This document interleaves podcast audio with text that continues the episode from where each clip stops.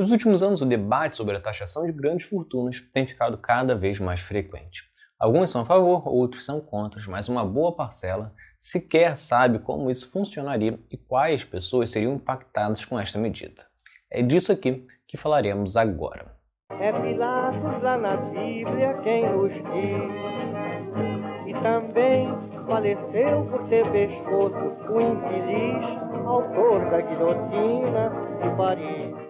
O Brasil estava mergulhado em uma crise com mais de 12 milhões de desempregados, perdas de renda dos trabalhadores e retornando ao mapa da fome. Porém, a situação se agravou ainda mais com a pandemia do Covid-19. Só que esta crise só tem atingido um lado, ou melhor, a parte de baixo da pirâmide econômica do país.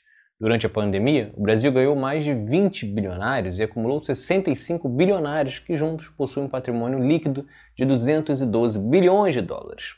Só durante a pandemia, o patrimônio dos 42 mais ricos do país aumentou em 34 bilhões de dólares, ao mesmo tempo que o Brasil tem 19 milhões e 100 mil pessoas passando fome. A desigualdade é ainda mais gritante com os dados do relatório da riqueza global, que apontam que 1% da população mais rica do Brasil concentra a mesma quantia que 50% da população mais pobre do país. Ou seja, tem muito dinheiro nas mãos de poucas pessoas e pouquíssimo dinheiro, ou até mesmo nenhum, na mão da maioria.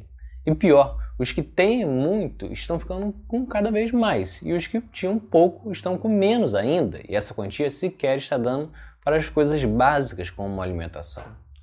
Todo este cenário fez com que o Brasil e o mundo ampliassem este debate sobre a taxação de grandes fortunas. Mas vem a principal pergunta: o que seria essa taxação de grandes fortunas? É algo que eu devo me preocupar ou serei atingido?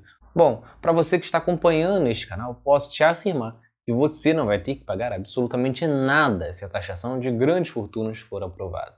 A não ser que tenha algum multimilionário assistindo este episódio. Mas indo direto ao ponto, você que tem um carro, mesmo que zero, uma casa, um apartamento uma casa de praia, mesmo que bem valorizados, você não vai ter que pagar nada. A taxação de grandes fortunas não vai atingir ninguém da classe média, muito menos da classe C. Não dá para falar um valor exato, pois isso dependeria de qual projeto seria aprovado pelo Congresso. Mas hoje, um dos projetos mais populares é a do senador Plínio Valério, do PSDB, que prevê a taxação apenas de patrimônios líquidos superiores a 22 milhões e 800 mil. Ou seja, se você tiver menos de 22 milhões, não teria que pagar nada. Ainda neste projeto, a taxa seria de 0,5%, que representaria algo em torno de 100 mil reais. Só que este é apenas um dos mais de 30 projetos que estão parados no Congresso. Porém, na maioria, o valor mínimo para ser taxado é até maior do que esse, o que deixaria ainda mais milionários isentos. De qualquer forma, volto a repetir, a menos que você faça parte do 1% mais rico do país, definitivamente isso não vai te afetar. A maioria dos projetos, inclusive, falam apenas em 0,1% dos mais ricos. Outro ponto que varia de um projeto para o outro é o valor a ser pago, com propostas variando de 0,5% a até 5%, com este último caso, para quem tem ainda mais dinheiro acumulado. Um ponto importante a se destacar é que este imposto sobre grandes fortunas está inclusive previsto na Constituição Federal de 1988, no inciso 7 do artigo 153, Portanto, é o constitucional que só não saiu do papel por falta de regulamentação e interesse dos políticos. Mais recentemente, a Argentina aprovou um imposto do tipo no final de 2020, que taxava entre 2% e 3,5% ativos que estivessem no território argentino de pessoas que tivessem um patrimônio superior a 200 milhões de pesos, o que é equivalente a cerca de 12 milhões e 500 mil reais. A proposta taxava também em 5,25% os ativos dessas pessoas que fossem mantidos fora do país. A medida gera uma arrecadação de 300 bilhões de pesos, o equivalente a 19 bilhões de reais, que representa quase que 1% do PIB argentino. Portanto, um valor bem expressivo. Na Noruega, que muitas das vezes é citado como um país modelo por não ter desigualdade, existe um imposto do tipo desde 1960, com uma cobrança de 1% em patrimônios líquidos acima de 112 mil euros.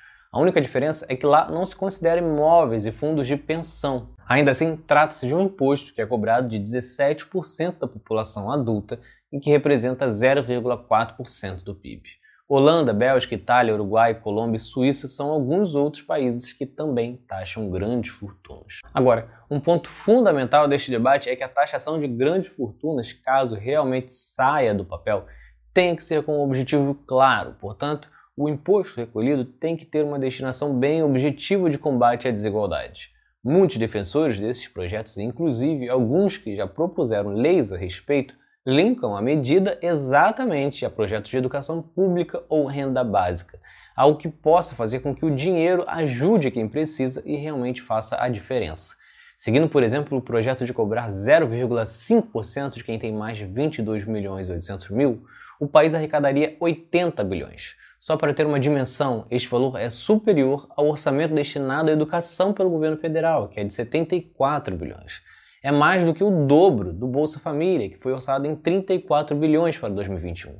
Ou seja, estamos falando de uma quantia significativa e que poderia realmente ser usado para muita coisa. E repito, você que está acompanhando este episódio não terá que pagar nada por isso. Aliás, pense bem antes de ser contrário à taxação de grandes fortunas, pois enquanto este imposto, que tirará apenas dos mais ricos, é tão ignorado por políticos, outros, como a CPMF, que tira desde a população mais pobre, é sempre cogitado.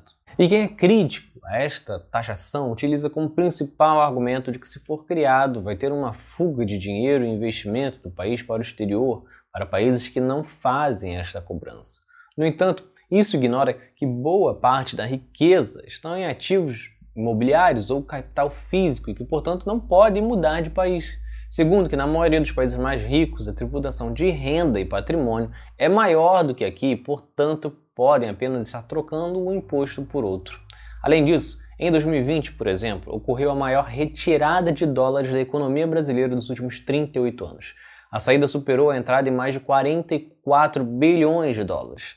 Se pegar como comparação, em 2011 o Brasil teve a segunda maior entrada da história, com a entrada superando a saída em mais de 65 bilhões de dólares.